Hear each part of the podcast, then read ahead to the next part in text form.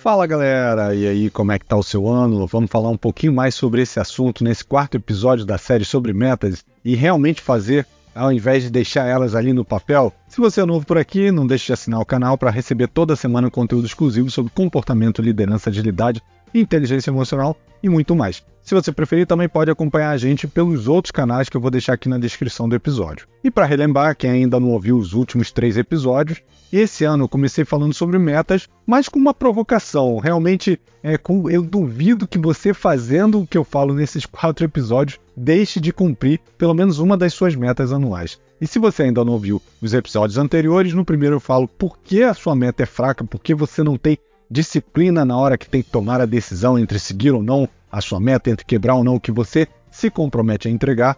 No segundo episódio, eu falo sobre o que te faz procrastinar e perder energia, mesmo tendo aquela areza da sua meta, do seu objetivo, mas parece que quando o tempo vai passando, você vai achando ali mais difícil de seguir o seu objetivo, de seguir a sua meta, e parece que a energia desce lá embaixo, né? E no último episódio eu passei a falar sobre planejamento e acompanhamento da sua meta, que é a terceira causa principal pela qual as pessoas não conseguem chegar no final do ano e terem o resultado que elas estão buscando. Como eu já falei de definição de meta através do modelo SMART de planejamento, hoje eu vou falar sobre execução e monitoramento. Imagina que você conseguiu ali definir sua meta claramente, ela tem aquele apelo emocional, ela é forte, ela está bem definida, com clareza de cada passo planejado, você está ali com aquela energia lá em cima para executar, mas o tempo passa e você não sabe se está mais perto ou mais longe do que você queria alcançar. E essa etapa de execução e monitoramento ela é quase um ciclo que pode e deve, inclusive, retroalimentar a etapa de planejamento, porque muitas coisas vão aparecendo aí no meio do caminho. Nossa, Bruno, agora ficou confuso. Fica tranquilo que eu vou explicar aqui no detalhe alguns exemplos, tá? Vamos seguir no exemplo que você tenha como meta aprender inglês, porque você quer morar nos Estados Unidos para poder dar uma qualidade de vida melhor aí para sua família, uma educação melhor, melhores oportunidades de crescimento. Eu não vou fazer aqui aquelas primeiras etapas só para resumir, mas digamos que no seu planejamento você tenha os seguintes passos: procurar um curso de inglês e se inscrever no curso de inglês. Por mais que pareça simples, esses passos derivam em muitas questões que podem te travar. Por exemplo, até quando vai ser o curso? Ele vai ser online ou vai ser presencial? Qual é a duração?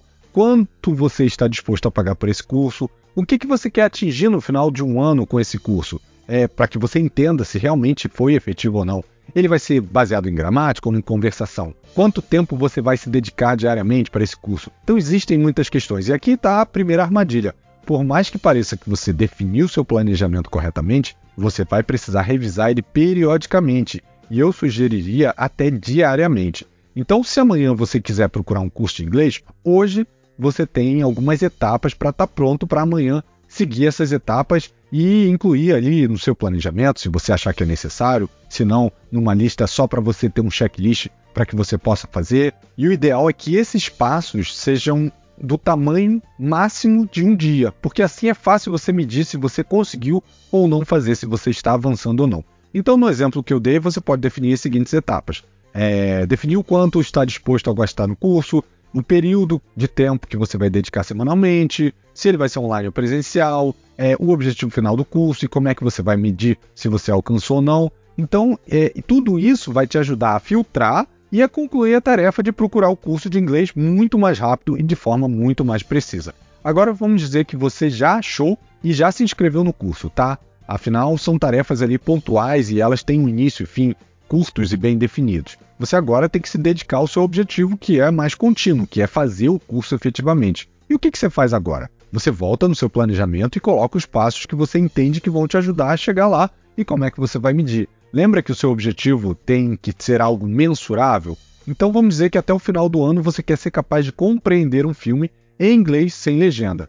E para isso você vai assistir às aulas, vamos dizer duas aulas por semana, totalizando aí 16 horas de aula por mês. Isso é fácil de monitorar, não é? Você pode até colocar numa planilha Excel para você poder acompanhar o seu objetivo, lembrando que o seu planejamento ele tem que ser real, né? De acordo com o seu contexto. Se você não consegue se dedicar a esse tempo, veja algo que seja viável para você. E como eu falei no episódio anterior, eu até gosto de trabalhar com duas características que para mim ajudam a desenvolver a autodisciplina, o foco, que é a consistência e trabalhar com a média. Por exemplo, assistir a 16 aulas consecutivas ou ter uma média de 4 horas semanais. Assim, o seu curso, se ele tiver uma flexibilidade, né, você vai poder ajustar de acordo com o seu horário, garantindo que você tenha ali o mesmo resultado. Às vezes você consegue se dedicar mais num dia, no outro não. No final de semana você consegue botar mais tempo. Então você vai ajustar, mas você vai manter ali a consistência e uma média de horas que você quer se dedicar semanalmente. E por falar em resultado, esse passo não garante o seu resultado. Pelo menos ele não garante a medição da evolução dele, certo? Afinal, o que você quer é chegar no final de um ano e assistir um filme sem legenda. Você também precisa medir algo em relação a isso, não é?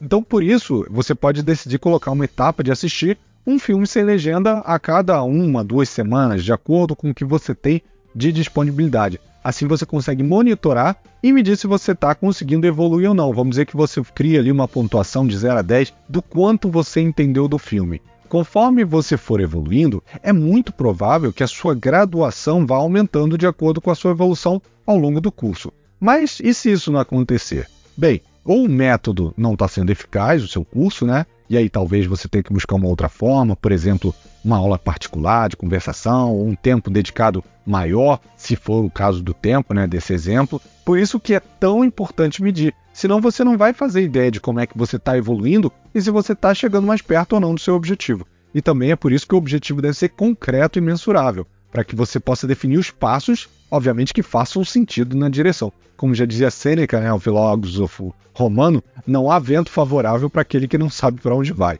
Ah, Bruno, eu entendi. Mas você pode me dar aí alguns exemplos? Claro, eu vou falar aqui sobre algumas metas minhas, algumas que eu já até compartilhei no episódio anterior. E se você quiser depois acompanhar, eu vou começar a postar os resultados no Instagram para que vocês também tenham ali um, um exemplo tangível de como planejar e monitorar. Eu tenho uma meta que é ajudar as pessoas a terem uma vida mais plena através do desenvolvimento pessoal. E ela é importante porque eu faço isso principalmente para minha família, para que meus filhos tenham uma base sólida emocional, uma base de disciplina, de autoconhecimento, para que eles sejam adultos mais felizes e, obviamente, também bem-sucedidos, né? Mas como é que eu transformo essa meta inspiracional em algo tangível? O primeiro ponto é entregando conteúdo através do meu podcast e dos meus artigos, um por semana. Então eu tenho como objetivo dessa meta entregar 52 episódios por ano, praticamente um por semana, toda segunda-feira.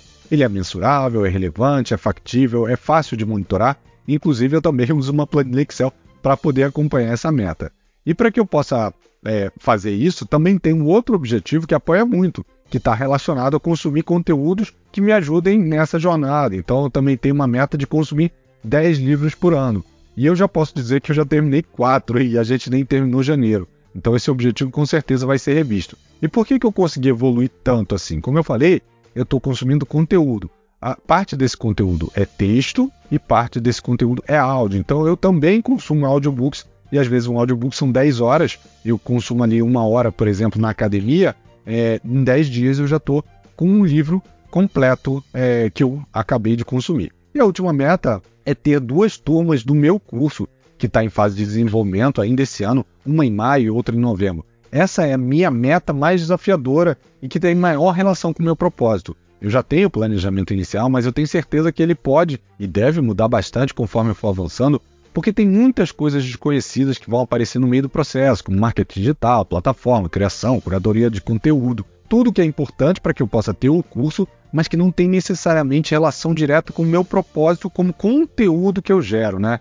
Então aqui é onde reside a minha maior incerteza e é por isso que eu preciso manter o maior foco no planejamento e no monitoramento. Mas é claro que existe também outros pilares, como por exemplo o pilar de saúde, nos meus objetivos relacionado a melhorar minhas atividades cardio, para que eu possa ter a minha pressão estabilizada, para aumentar a minha longevidade, ter mais disposição com meus filhos, com a minha esposa, me sentir menos cansado, e para isso eu tenho um objetivo que eu até falei de correr 365 km. Não é de uma vez só, né? Isso aí se deriva em correr uma média de 1 km por dia, correr 5 km em 40 minutos, participar do circuito das estações. Então veja que essa meta, ela começa inspiracional, ela vai ganhando concretude e ela vai gerando ali etapas que eu consigo medir, é, porque são fáceis de acompanhar e de monitorar e obviamente com desafios que fazem parte do dia a dia para que libere ali a dopamina, para que me dê um impulso de ação e eu queira me superar, porque isso é muito importante, principalmente